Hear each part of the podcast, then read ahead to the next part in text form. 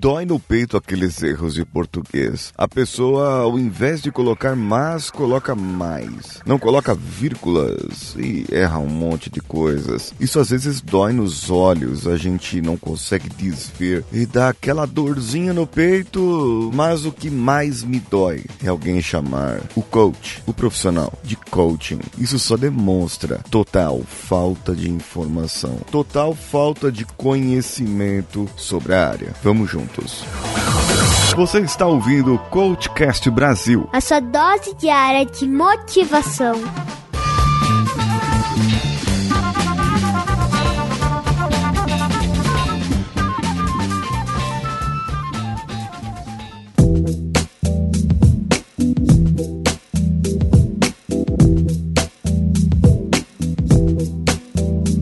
Vamos definir aqui de uma vez por todas. Coach, C-O-A-C-H, é o profissional, a pessoa, a pessoa que executa técnicas de coaching com ING no final. O processo se chama coaching e não coach, e não o contrário. O profissional, ele deve ser treinado. Existem treinamentos que vão desde quatro horinhas com vários livros até 300 horas existem treinamentos mais extensos e intensos. O que vai determinar a capacidade do coach em te atender é a qualidade dos treinamentos das escolas que ele fez. Se fez na SB Coaching, na IBC, na Slack, na Febracis, isso tudo vai contar. E também vai contar, claro, se ele fez um processo focado no coaching, que não mistura coisas, que não mistura metodologia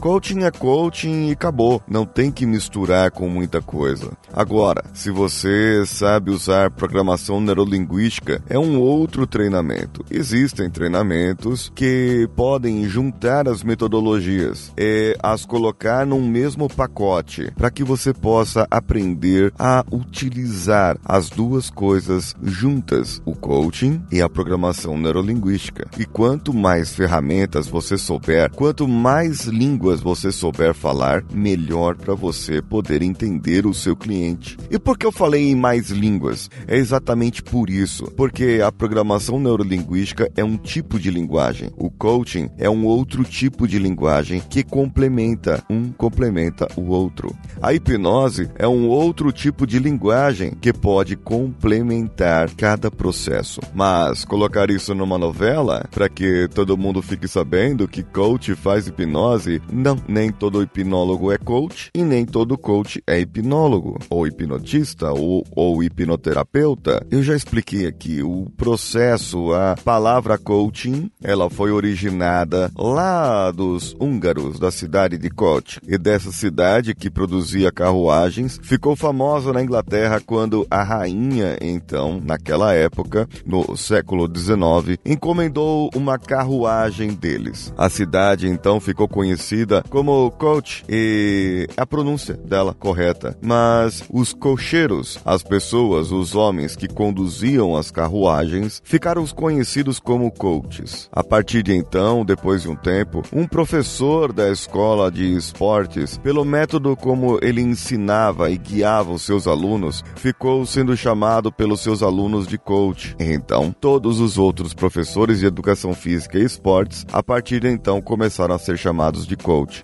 Vem daí o coach do técnico do futebol americano, do basquete, que muitos traduzem hoje como treinador. Mas, na verdade, ele era chamado, ele era um treinador, sim, mas ele foi chamado de coach pelo método, pela forma como ele ensinava as pessoas, a forma como ele trazia o processo de aprendizado da matéria, no caso do esporte, para os seus alunos, e não o contrário. Ele não é chamado de coach porque era treinador. Não. O Brasil que traduziu mal essa coisa. E aí acaba sendo chamado e o coach é o treinador. E então todo mundo é coach agora, porque um consultor virou coach, porque isso, porque aquilo. E aí existem todos os outros problemas, que é um consultor que é muito especialista em seu assunto e vira coach. Porque ser coach está na moda. Você colocar lá no final do seu nome que é coach ou no início um título, está na moda. Mas se você for ver, ele não aplica o processo de coaching, ele aplica um processo de consultoria, de assessoria. Então, por isso, pode causar problemas de saúde mental nas pessoas.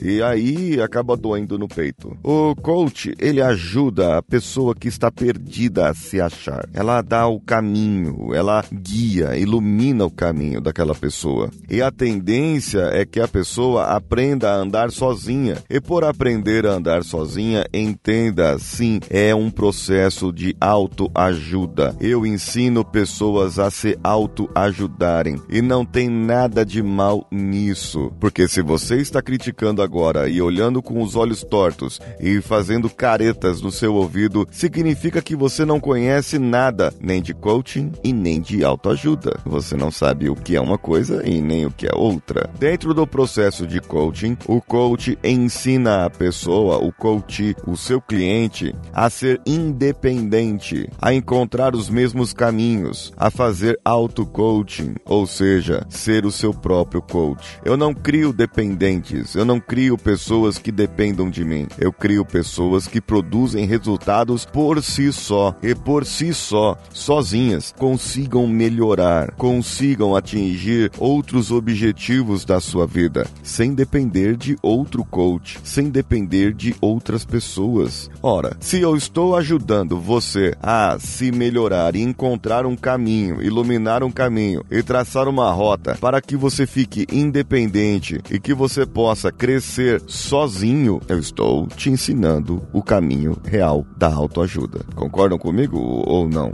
Desconcordam? Assim, a pessoa consegue determinar novas metas, novos objetivos, novos caminhos. E claro, ela pode um dia ou outro voltar a ter um outro processo de coaching.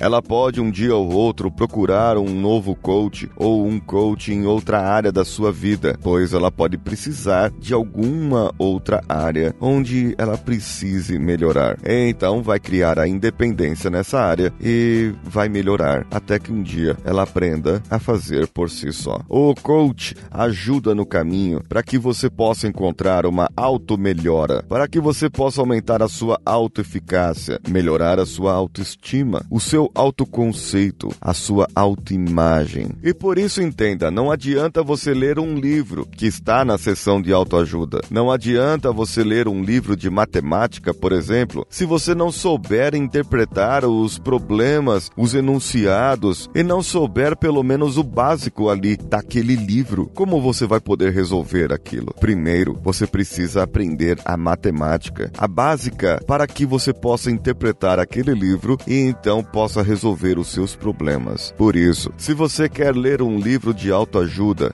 e quer que aquele livro te traga um resultado e te traga alguma coisa, primeiro você precisa aprender a se autoajudar. E é por isso que eu digo: contrate então um coach, que esse profissional vai te ajudar a se autoajudar e assim vai melhorar a sua vida num caminho em que você não pensava até agora. O que achou desse episódio? Entre no coachcast.com.br e deixe no nosso link o seu comentário. Também pode mandar o comentário pelo contato arroba coachcast.com.br. Faça como Josias Cavalcante, que também contribui via PicPay para o Coachcast Brasil e está na categoria Sênior. E nessa categoria ele tem direito a duas sessões de coaching comigo por mês e eu faço um acompanhamento diferenciado com ele. Entre então em picpay.me barra coachcastbr ou pelas outras plataformas padrim.com.br,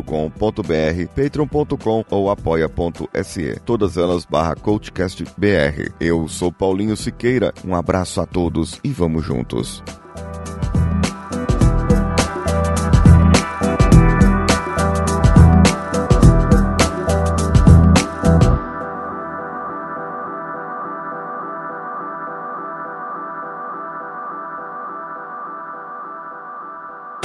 Esse podcast foi editado por Nativa Multimídia, edição e produção de podcasts.